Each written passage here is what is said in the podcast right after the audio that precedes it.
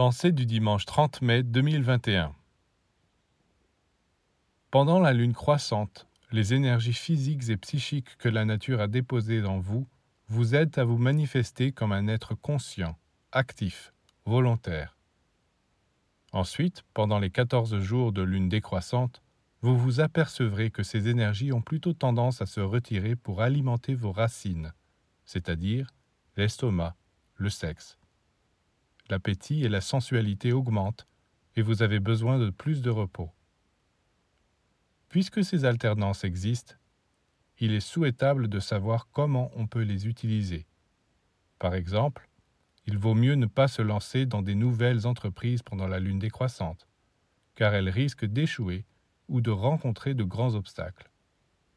Mais si vous désirez vous débarrasser d'une faiblesse, d'un vice, d'un chagrin, de pensées qui vous tourmentent, vous pouvez choisir justement cette période et dire Comme la lune décroît dans le ciel, que de la même façon telle ou telle faiblesse en moi décroisse et disparaisse.